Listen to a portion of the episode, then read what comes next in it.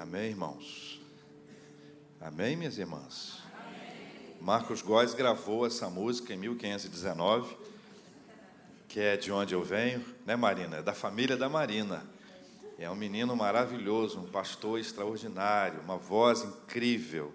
É uma história com a música cristã evangélica dessas assim impressionantes. Eu tenho com ele uma dívida e já declinei isso diante dele algumas vezes e quero aqui diante da igreja dizer isso. Ele gravou um, um, um CD, lembra disso? Quem ainda lembra do CD? Boa parte, né?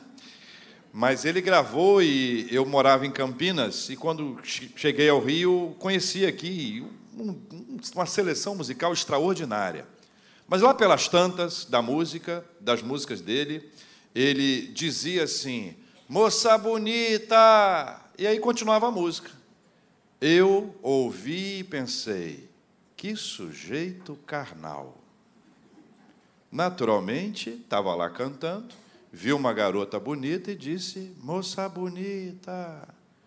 Quando cheguei ao Rio, descobri que tinha um bairro chamado Moça Bonita, um estádio chamado Moça Bonita e um ginásio onde estava sendo gravada aquela aquela seleção musical extraordinária. Claro, já pedi perdão a ele várias vezes em público, inclusive, faço aqui, na ausência dele, na expectativa, Marina, que a gente traga ele aqui, depois ele vai almoçar com você e com a gente. Para ele, para eu poder dizer diante da, da igreja, essa figura é uma, é uma pessoa assim que a gente precisa andar mais perto, sabe, gente? A gente tem que ter algumas pessoas com quem a gente vai andar mais perto são pessoas que passam por lutas incríveis. E a gente aprende a admirar ao longo da vida pela constância. Aliás, as músicas de hoje, todas elas, têm essa característica da constância.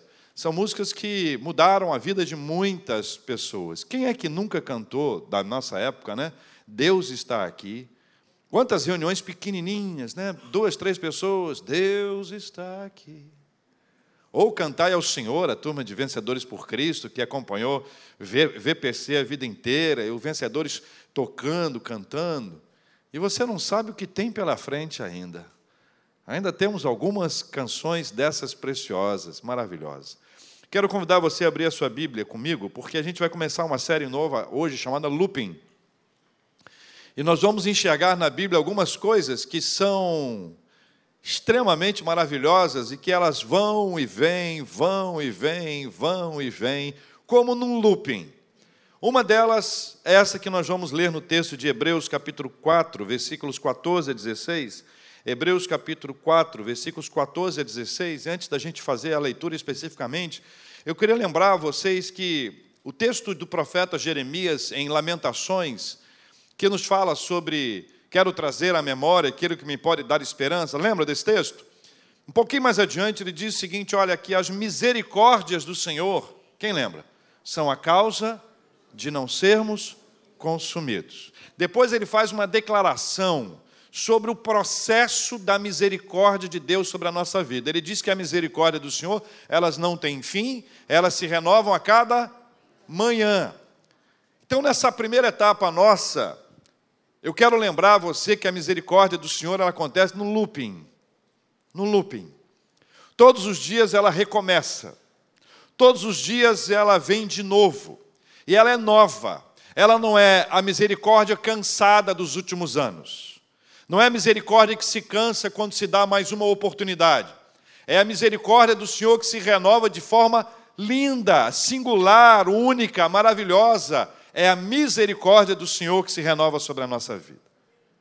No texto aos Hebreus, o autor de Hebreus, que você sabe que não há consenso sobre quem, quem é o autor do livro aos Hebreus, vi uma pessoa perguntar, um dos pastores de maior conhecimento bíblico, teológico, histórico que eu conheci, reverendo Cláudio Wagner, perguntaram a ele, reverendo Cláudio Wagner, quem é o autor dos Hebreus?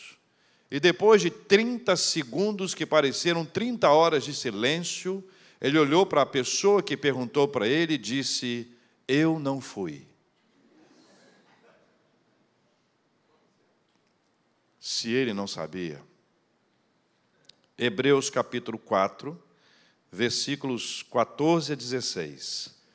Leia comigo, por favor. Tendo, pois, a Jesus, o Filho de Deus, como grande sumo sacerdote que penetrou os céus, conservemos firmes a nossa confissão. Porque não temos sumo sacerdote que não possa compadecer-se das nossas fraquezas. Antes, foi ele tentado em todas as coisas, à nossa semelhança, mas sem, sem pecado.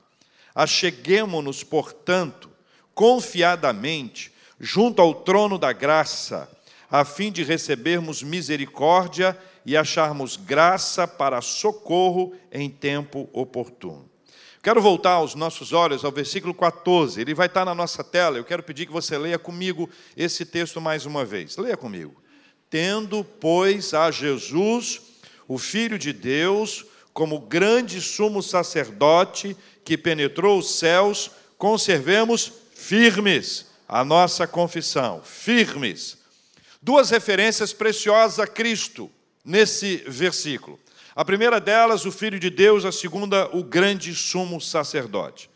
Quando a Bíblia apresenta Jesus como Filho de Deus, ele, ele é apresentado como a, a divindade, o Deus Filho, presente na história da humanidade. Esta afirmação para nós hoje é um tanto quanto óbvia, mas no contexto do texto que nós estamos lendo, ela não era tão clara assim. Jesus foi apresentado como Filho de Deus à humanidade, à medida que a revelação progredia numa revelação progressiva, as pessoas iam tomando consciência de que estavam diante não de um homem normal, embora extraordinário, mas diante do Filho de Deus que ali estava. Jesus é apresentado no batismo, e você se lembra disso. Uma pomba manifestação da presença do Espírito Santo e uma voz que do alto sinalizava. Você se lembra o que dizia aquela voz? Este é o meu filho amado em quem me comprazo, em quem tenho prazer. Os feitos e as mensagens de Cristo a partir do exercício do seu ministério foram apontando para a sua divindade de uma forma maravilhosa. Em duas ocasiões, com os discípulos no barco, Jesus tem uma experiência assim.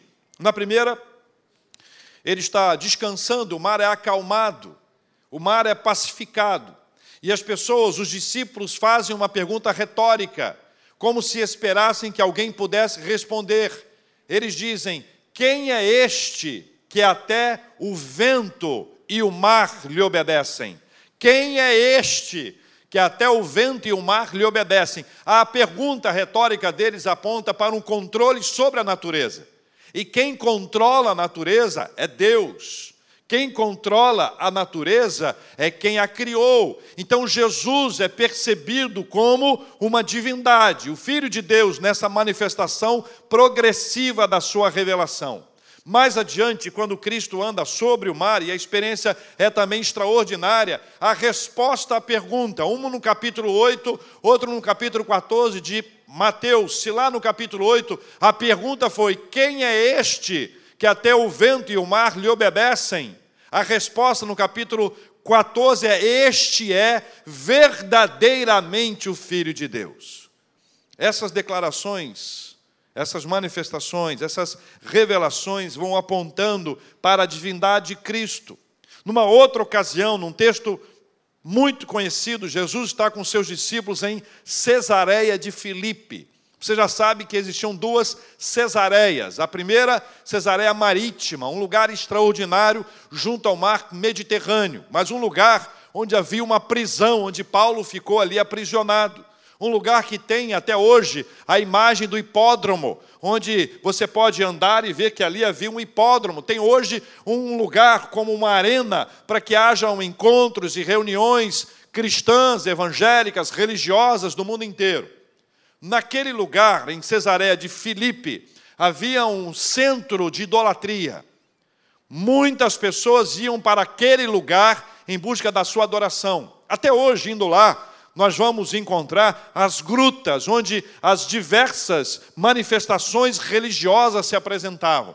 Divindade de toda forma e as pessoas iam lá para cultuá-las.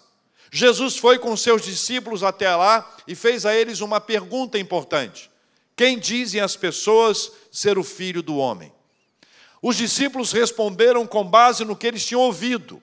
Eles tinham ouvido sobre Cristo, as pessoas achavam que ele era Elias, o profeta do Antigo Testamento. Outros pensavam que ele era João Batista, que tinha uma conexão com Elias. As pessoas vinham os dois, não compreendiam até então que era o mesmo ofício que estava sendo desenvolvido. Outros diziam que era Jeremias, um dos profetas veementes das Sagradas Escrituras, e outros diziam um dos profetas. Cada uma dessas interpretações, embora tenham sido boas, porque falavam de pessoas boas, a associação era boa, mas nada disso passava de uma projeção de quem eles achavam que era Cristo. Eles não viam Cristo como Elias, João Batista, Jeremias ou um dos profetas por conta de uma revelação divina, era por conta de uma projeção humana. Na projeção humana, eles viam Jesus como eles queriam ver e o associavam com pessoas especiais. Aqui tem duas partes. A primeira delas é que essa projeção é perigosa. É perigosa porque ela é limitada. Nós vamos projetar de acordo com a nossa perspectiva. Às vezes, de acordo com a nossa com a associação que temos de uma pessoa boa, de uma pessoa marcante ou de uma função preciosa. Podemos associar Cristo com uma pessoa sábia, podemos associá-lo como um grande líder, podemos associá-lo como um pacificador, mas nada disso é essencialmente a revelação de quem é Cristo. E aí nós temos um problema grave, que nós podemos ter uma relação com Cristo não com base na sua revelação, mas com base na nossa projeção. Para exemplificar, Jesus é apresentado na Bíblia como príncipe da paz. Ele disse: Bem-aventurados pacificadores. Jesus pacificou a nossa relação com Deus. Jesus pacificou a nossa relação, a nossa entre nós. Jesus pacificou a nossa relação, nós conosco. Jesus vem, entra na nossa vida e nos pacifica, mas esta não é a revelação máxima a respeito dele, essa é parte da revelação. Jesus é essencialmente apresentado como filho de Deus, não à toa, ele pergunta para os discípulos, depois de dizerem que era Elias, João Batista, Jeremias ou um dos profetas, ele se vira e diz: E vocês? E vocês? E a questão preciosa aí é: E vocês que andam comigo? E vocês que ouvem a minha voz? E vocês que têm acesso a mim? E vocês com quem eu posso compartilhar os milagres, e vocês com quem eu tenho andado ao longo desse tempo, e vocês que dizem vocês a meu respeito. E aí, Pedro recebe um sopro divino. Na prova, ele recebe um sopro espiritual. Tu és o Cristo, o Filho do Deus vivo. Jesus reconhece a fala de Pedro, mas diz que essa fala não procede dele, que vem da parte do Pai. Isso significa que o que Pedro declara é resultado da revelação divina. O que Pedro declarou resultou de uma revelação do Senhor. Deus se revelou a Pedro para que Pedro declarasse, e ele pôde enxergar Jesus como o Filho do Deus vivo. E aqui não, não, não levamos em consideração a figura de Pedro, seus acertos, seus erros, seus pontos altos, seus pontos baixos, essa gangorra da vida espiritual de Pedro, como é a nossa. Mas aqui se fala sobre a revelação divina, como Deus se declarou, como Deus se revelou, como Deus falou com Pedro a respeito de Cristo, ser Cristo, filho do Deus vivo. É nesse processo dessa revelação extraordinária que Jesus é apresentado. Jesus é o Filho de Deus. Jesus não pode ser apenas o maior líder que já existiu. Jesus não pode ser apenas um exemplo de pacificador. Jesus não é apenas o maior psicólogo de todos os tempos. Jesus é o Filho de Deus. A relação que aqueles que caminham com Ele têm é de Jesus é o Filho de Deus. Em suma, você conhece a Bíblia. Estou partindo dessas hipóteses, tá? A hipótese que você conhece a Bíblia, você caminha com o Senhor, conhece a Bíblia, quer dizer que você saiba tudo. Você conhece alguma coisa da Bíblia. Você caminha com o Senhor há algum tempo, cantou essas músicas todas hoje aqui. a sua relação com Cristo é definida pela revelação de quem é Cristo. Essa revelação, ela parte de Deus, ela chega a gente por meio do Espírito Santo, que abre a nossa mente, que nos ilumina, para que a gente possa pegar o texto sagrado e colocá-lo em prática na nossa vida. Deu para entender, meus irmãos? Hein? Jesus é o Filho de Deus. Eu não posso projetar Jesus como alguém que eu gostaria que ele fosse, ou ainda como alguns textos podem nos apontar, sem que esteja no centro dessa revelação Jesus, o Filho de Deus. A segunda apresentação que esse texto faz sobre Cristo é Jesus, o Filho de Deus, e Jesus, o grande sumo sacerdote. A figura do sacerdote é mais conhecida no Antigo Testamento, onde nós temos essas revelações ah, de todo o cerimonial, de todo o ritualismo que havia instituído pelo Senhor para apontar para Cristo. O sacerdote ele tinha duas missões preciosas. A primeira delas era a expiação dos pecados, era ele o responsável por isso. Ele tinha também a responsabilidade de ser um intercessor, era quem intercedia, era aquele que ia em nome de alguém diante de Deus. O sumo sacerdote era o principal deles, ele tinha acesso ao Santo dos Santos, o lugar mais perto da glória de Deus, em razão de ali abrigar a arca da aliança. Então, o lugar mais perto da presença de Deus era o Santo dos Santos. E só quem ia ao Santo dos Santos era o sumo sacerdote, uma vez por ano.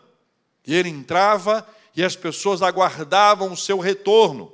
Alguns textos dizem que eles eram de alguma forma amarrados, para que, em caso de morrer lá dentro, eles serem puxados, porque o entendimento é de que qualquer um que entrasse, ainda que fosse por essa razão, não conseguiria resistir à santidade de Deus que ali estava. O sumo sacerdote. Jesus então é apresentado como ele sendo o grande sumo sacerdote. Jesus tem três ofícios principais. Jesus é apresentado na Bíblia como profeta, ele é apresentado na Bíblia como sacerdote e é apresentado na Bíblia como rei. Esses são os três ofícios de Cristo: profeta, sacerdote e rei. Como sumo sacerdote, ele assume alguns papéis preciosos nesse exercício maravilhoso. Vou ler alguns deles para o nosso entendimento. No exercício do seu sacerdócio, Jesus é o nosso mediador diante de Deus. Ele vai diante de Deus em nosso lugar. Nós não temos acesso por nós mesmos a Deus se não for por meio de Jesus Cristo. Ele se ofereceu, oferecendo-se a si mesmo uma só vez em sacrifício para satisfazer a justiça divina e nos reconciliar com o Pai e vivendo sempre para interceder por aqueles que a ele se achegam.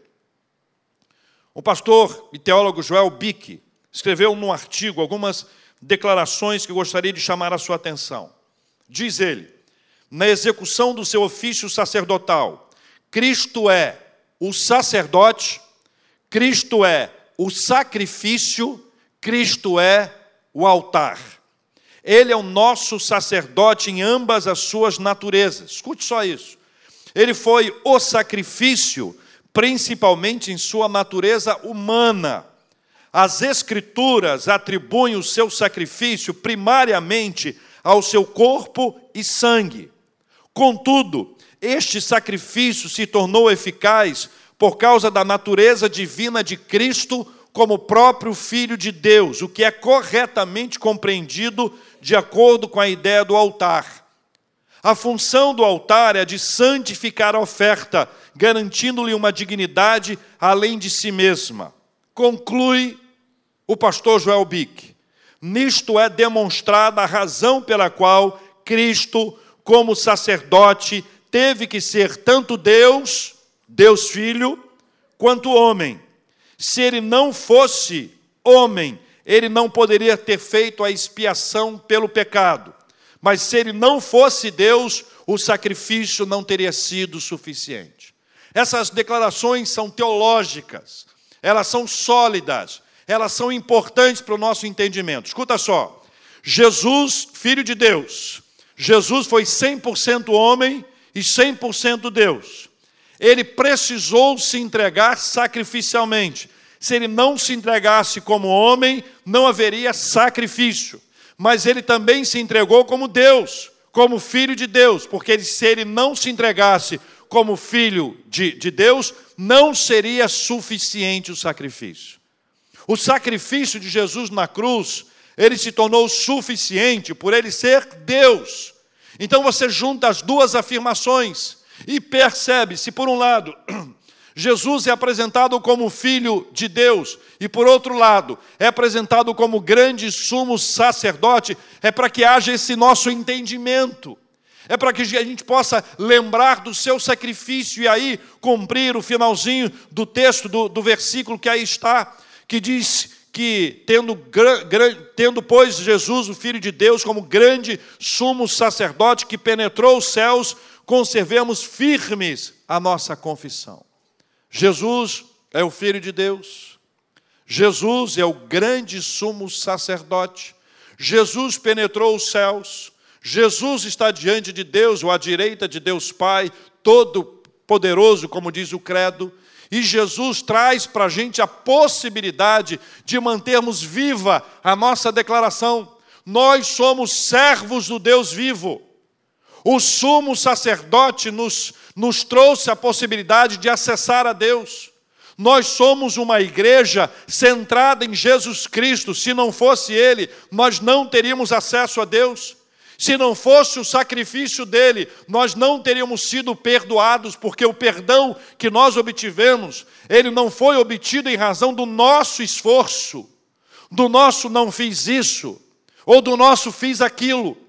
O nosso, o nosso perdão foi alcançado em razão do sacrifício do Filho de Deus na cruz do Calvário por amor a nós. Amém, meus irmãos? A sequência do texto, versículo 15. Leia comigo, por favor.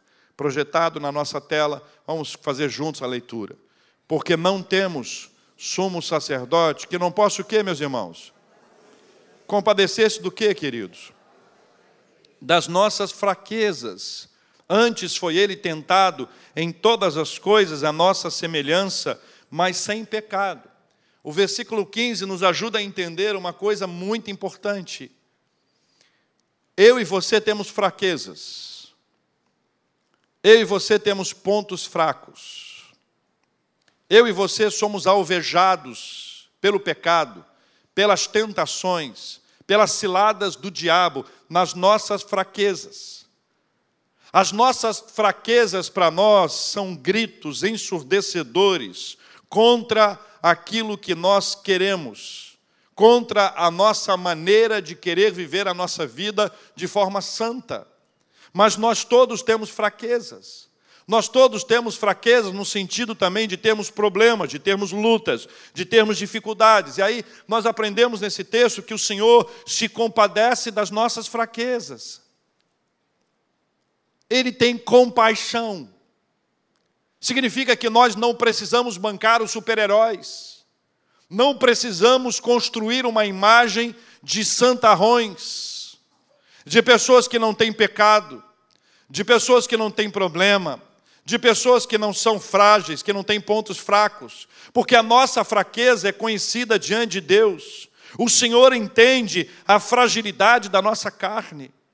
O Senhor entende que nós não temos armas, ferramentas que nós não temos uma possibilidade de enfrentarmos as nossas fraquezas com as nossas próprias habilidades.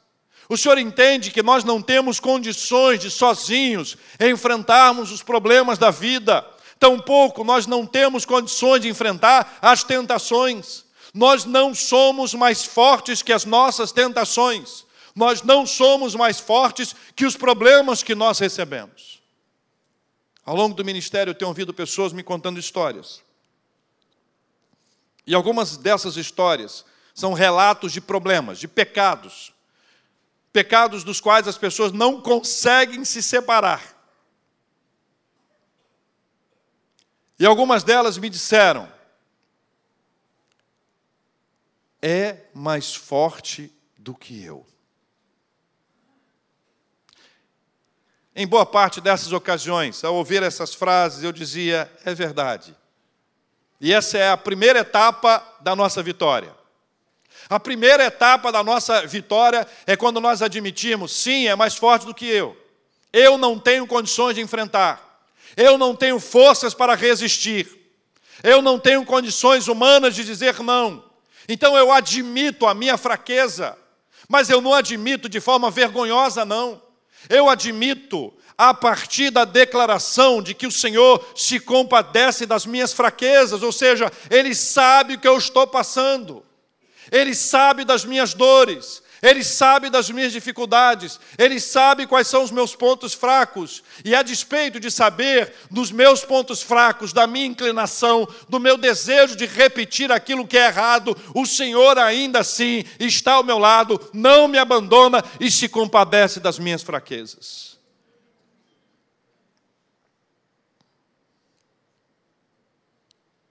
A compaixão de Jesus por nossas fraquezas permite que Ele nos fortaleça. E aqui está um segredo espiritual, está um segredo bíblico, um segredo que nós não podemos nos esquecer dele, não podemos guardá-lo e largá-lo de lado, pelo contrário, ele precisa estar na nossa vida o tempo inteiro. O Senhor é quem nos fortalece, nós somos fortalecidos pelo Espírito Santo de Deus, nós somos fortalecidos é na presença do Pai. À medida que Ele se compadece das nossas fraquezas, Ele está ao nosso lado para nos fortalecer, para nos ajudar a vencer, desde as tentações, desde os pecados que nós temos mais afinidade, os pecados que nós mais gostamos, aquela repetição de tentação que você sabe quais são as suas. Ao mesmo tempo das lutas e das batalhas, das nossas fraquezas emocionais, espirituais, para todas elas o Senhor tem compaixão. Nós não precisamos fugir de Deus. Nós não precisamos fingir que nada aconteceu. Nós precisamos correr para Deus e admitir o que está acontecendo na nossa vida e receber da parte dele força para vencermos as nossas fraquezas. Quero repetir: você e eu, nós não temos condições de enfrentar isso. Nós precisamos da graça de Deus. O texto complementa dizendo: porque não temos sumo sacerdote que não possa compadecer-se das nossas fraquezas, antes foi ele tentado as tentado em todas as coisas, a nossa semelhança, mas sem pecado, é o que diz o texto bíblico. As nossas fraquezas espirituais são percebidas no ambiente das tentações, e a compaixão se revela também por Jesus haver sido tentado sem pecar. Jesus não foi tentado só lá no deserto. O Evangelho nos conta que ele foi levado pelo Espírito Santo ao deserto para ser tentado pelo diabo, mas a tentação não se restringiu ali. A tentação a Jesus, ela aconteceu o tempo inteiro. Em cada uma daquelas etapas da tentação em que ele resistiu, em que ele venceu, nós temos o que aprender com ele. No texto lá do monte da tentação, ele resistiu a partir da resposta da palavra do Senhor. A respeito de um alinhamento espiritual que não arrancou do alvo, do, do rumo, absolutamente convicto do que Deus havia feito a, e a missão que, que Deus havia colocado sobre ele, que ele resolveu abraçar. Eu quero que você entenda que quando o pecado acontece, nós somos afastados de Deus. Se Jesus tivesse aceitado a tentação, tivesse rendido à tentação, ele haveria de ser afastado de Deus e não há mais peso do que esse. A pior consequência espiritual quando alguém peca não é que seja visto, seja conhecido, percebido, é haver sido separado de Deus. Porque o pecado faz separação entre o homem e Deus. Qualquer pecado faz separação entre o homem e Deus. Em nossa religiosidade, a nossa humanidade foi elegendo pecados considerados mais importantes que outros. Daí a nossa mente humana foi desenvolvendo uma ideia de pecadinhos e pecadões. Pecados mais suaves e pecados mais graves. E nós passamos a fugir dos pecados graves Mas, infelizmente, continuamos tendo um relacionamento próximo daquilo que é considerado pecados leves. Só que eu preciso te dizer que a Bíblia não faz distinção de pecado, a distinção é de consequência do pecado. Mas o pecado não. E a principal consequência, dentre as consequências todas, é esse afastamento de Deus. É por isso que quando Jesus ele foi tentado, ele resistiu. E o fato dele não ter pecado fez dele a ovelha sem mácula fez dele o Cordeiro de Deus que pode tirar o pecado do mundo. E aí você vai conectando as histórias todas do texto. Primeiro, Jesus é o Filho de Deus, e como Deus Filho, ele também foi o sumo sacerdote, e enquanto sacerdote, ele também foi o sacrifício. E enquanto sacrifício, ele precisou ser o sacrifício humano e também o sacrifício divino. Mas ele só pôde ser o sacrifício humano e divino porque ele não pecou jamais. Irmãos, isso não quer dizer que nós não vamos pecar. João, escrevendo a sua epístola, diz que aquele que diz que não peca, ele é? Quem lembra? Mentiroso. Mentiroso. E Jesus diz que o pai da mentira é o diabo. Que, que significa isso numa aplicação rápida? Que quando a gente não admite que quando a gente camufla, que quando a gente dá outros nomes, que quando a gente faz uma maquiagem ao pecado, não admitimos que somos pecadores, nós estamos pecando. E utilizando uma estratégia ardilosa do diabo. O que o nosso inimigo, o inimigo das nossas almas, quer é que nós não venhamos a confessar. Porque pecar, ele sabe que nós pecaremos. E quando eu não me arrependo, quando eu não confesso, quando eu não deixo, eu permaneço mergulhado no mesmo problema ao longo de toda a minha vida. Por fim, meus irmãos, o versículo 16. Leia, por favor. Acheguemos-nos, portanto. Como é que a gente se, se achega a Deus? Vai lá confiadamente. Continua. Junto ao trono da graça de Deus. Ah, fim de recebermos misericórdia.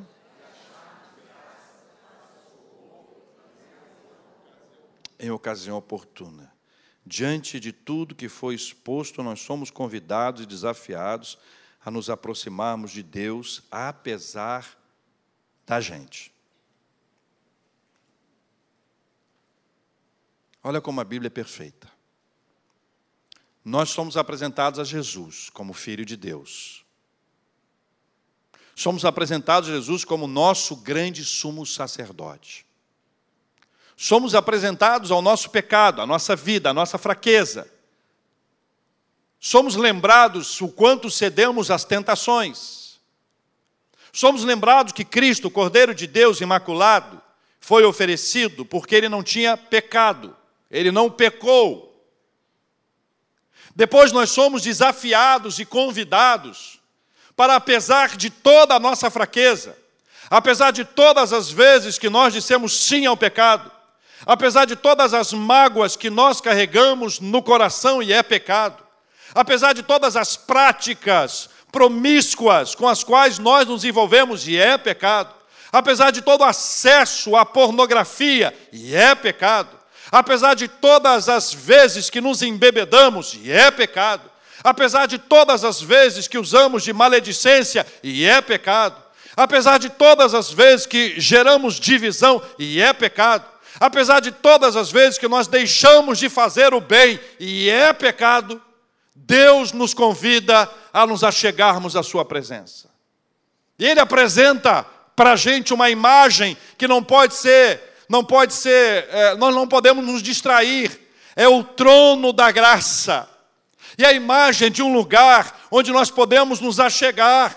Agora pense bem: existe um trono da graça, um trono que nos declara um favor imerecido, um trono que fala de algo que nós não merecemos, sabe por quê? Porque nós somos culpados. Eu estou declarando isso na primeira pessoa do plural. nós somos culpados. A notícia maravilhosa que as Escrituras nos trazem é que, a despeito de todos os nossos feitos, a despeito de todas as nossas escolhas, a despeito de tudo aquilo que fizemos no passado, a despeito de tudo aquilo que fica sendo maquinado na nossa mente, aquilo que fica enraizado no coração, a despeito de tudo isso, o Senhor nos chama: venham, venham, venham para o meu trono de graça. Vocês não vão receber aquilo que merecem. Sabe o que, que seria merecido? Condenação.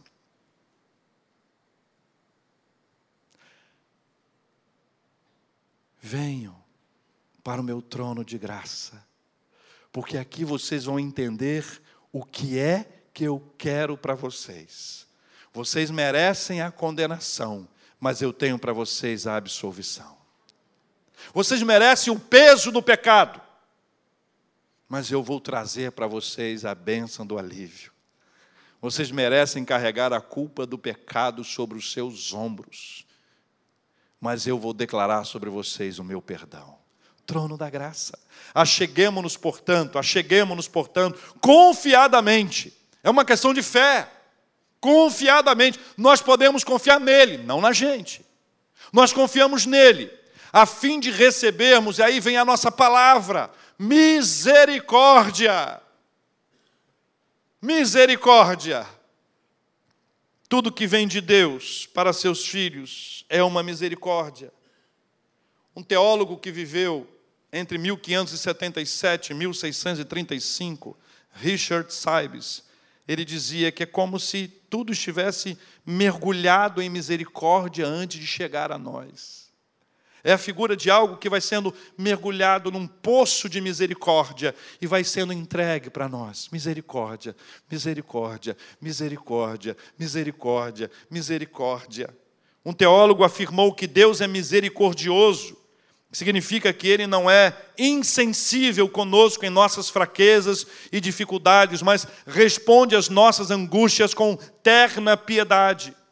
Junto ao trono da graça há misericórdia Junto ao trono da graça não há desamparo ou abandono.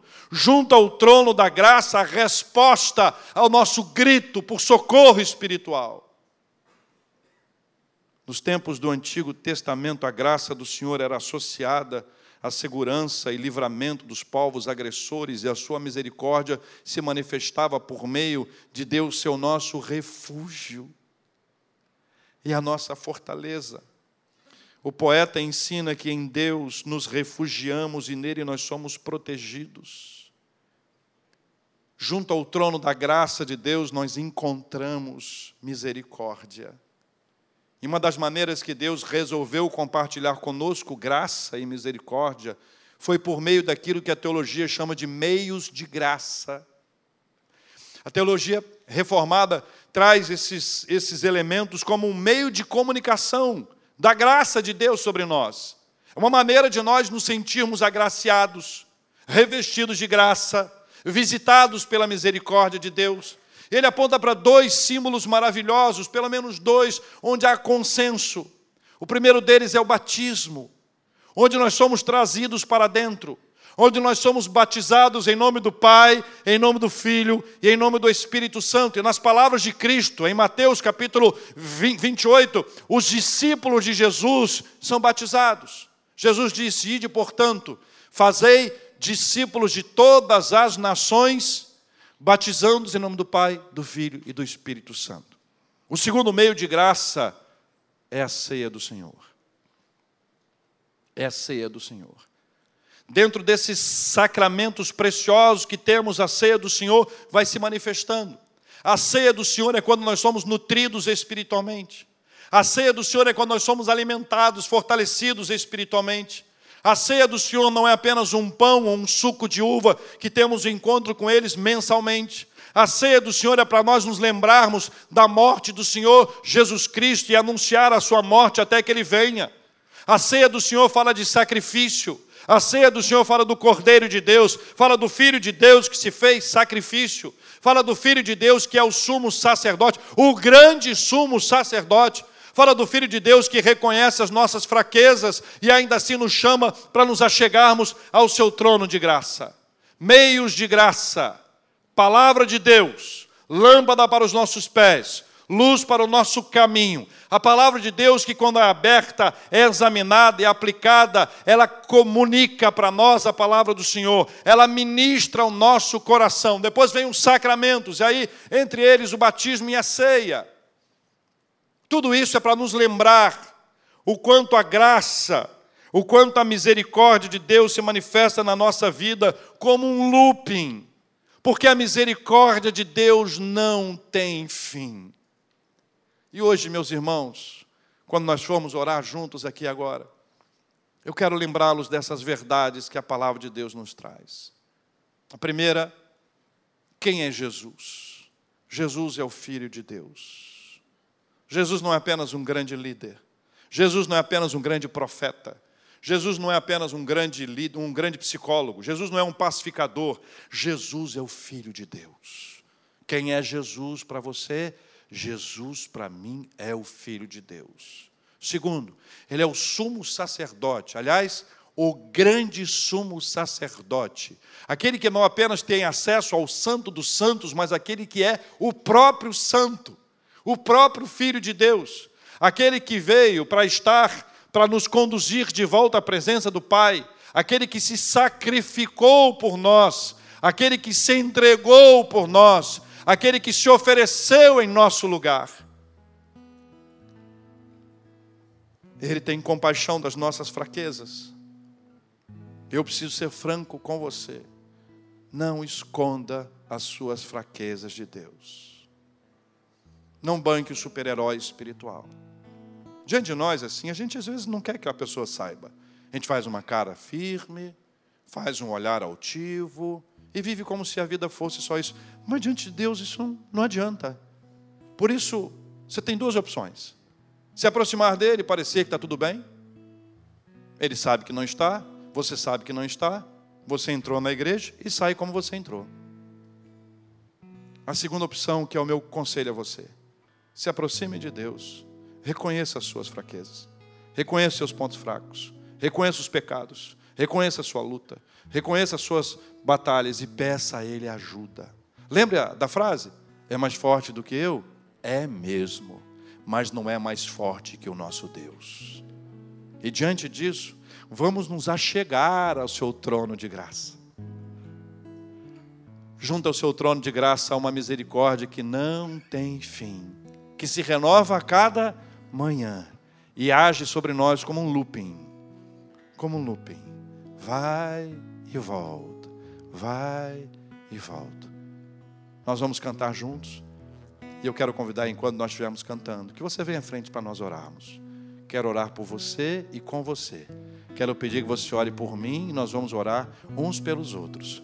Vamos pedir a misericórdia de Deus, assim como vamos orar também pela cura dos enfermos e pelo consolo aos corações enlutados. Se você quiser, deixe seu lugar e venha aqui à frente. Nós vamos orar juntos em nome de Jesus.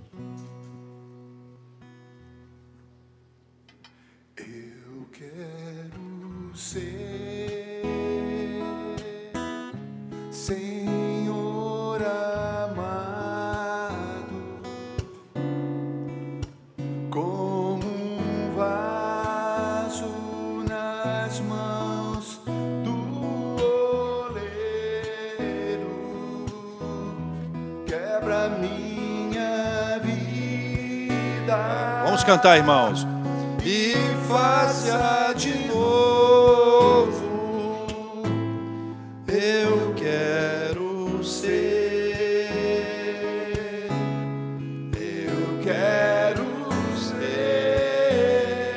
vaso novo. Um vaso novo. De novo. Lá no começo, eu quero ser Senhor amado.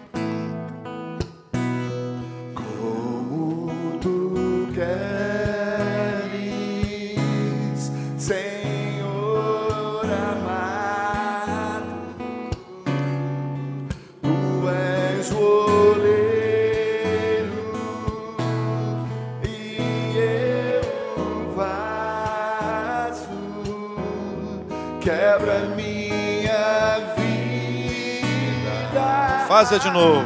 E faça de novo. Eu quero ser. Eu quero ser um vaso novo. Pai, diante do Senhor estão as nossas fraquezas. Nós não temos como nos esconder delas diante do Senhor. Ainda que a gente queira disfarçar, temos vivido lutas espirituais, temos vivido batalhas profundas, temos sido atacados pelo diabo, temos muitos pontos fracos. Nós precisamos do Senhor. E nós te agradecemos porque o Senhor tem compaixão da gente. O Senhor se compadece de nós. O Senhor não é insensível. O Senhor não é frio diante das nossas fraquezas, mas sabendo que nós não temos como lutar contra elas sozinhos, o Senhor vem como sumo sacerdote, diz: Olha, eu estou aqui, eu serei o sacrifício para que você seja perdoado. Eu sou o Cordeiro de Deus que tira o pecado do mundo. Senhor Deus, muito obrigado por esta bênção, porque pela tua palavra nós aprendemos que nós podemos confessar e deixar e alcançar misericórdia da parte do Senhor. Que essa misericórdia não tem fim, que ela se renovou nessa manhã, ela se renova sobre nós hoje. Que nós temos aqui a grande oportunidade de sairmos daqui perdoados pelo Senhor e fortalecidos pelo Senhor que também nas nossas lutas diárias, nos problemas que nós enfrentamos, nós seremos fortalecidos pelo Senhor para vivermos uma vida que glorifique o seu nome, em nome de Jesus. A nossa decisão hoje, Pai, impulsionados pelo Espírito Santo, é de estar pertinho do trono da graça do Senhor.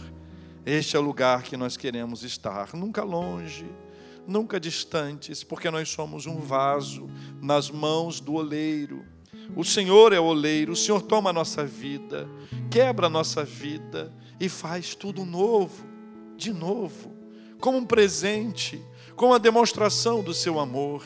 Nós reconhecemos que Jesus é o Filho de Deus, que Jesus é o grande sumo sacerdote.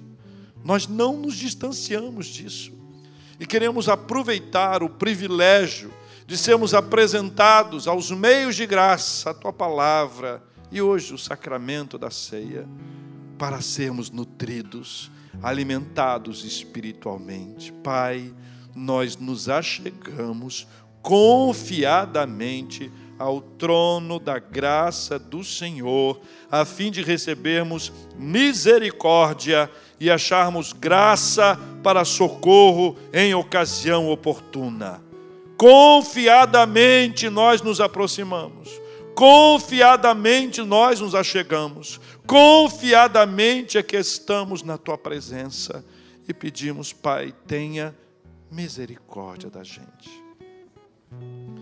Oramos pelos nossos irmãos e nossas irmãs, somos gratos ao Senhor pelos aniversariantes de vida, de casamento. Muito obrigado, Pai. Pai, nós oramos pelos enfermos Pedimos que o Senhor visite a cada um deles, cada um deles com as suas histórias, com as suas batalhas, com as suas lutas. Eu quero pedir que o Senhor abençoe meu paizinho que está internado, que o Senhor abençoe naquele leito, abençoe a sua recuperação. Nós oramos por consolo aos corações enlutados. Pai, oramos pelo reverendo Lourival, em razão da chamada de Dona Marlene e sua mãezinha à sua presença. E nessa noite, ó Deus, nós oramos com a família e agora oramos juntos com a igreja pela família da vovó Ruth, tão querida e tão amável, das suas filhas, seus genros, seus netos, em razão do Francisco ter sido chamado à presença do Senhor. Te agradecemos pelo exemplo de dedicação da Ruth, um amor singular. Nunca vi nada igual, Senhor. Te agradeço por toda aquela dedicação. Que o Senhor agora console, console profundamente aquele coração e de toda a família e de toda a nossa igreja que sente e que chora a dor uns dos outros. Nós oramos, ó Deus, sabendo que os nossos pedidos são apresentados diante do Senhor e nós queremos reconhecer isso e dizer, Pai, cada um deles são apresentados diante do Senhor e nós sabemos que o Senhor pode fazer.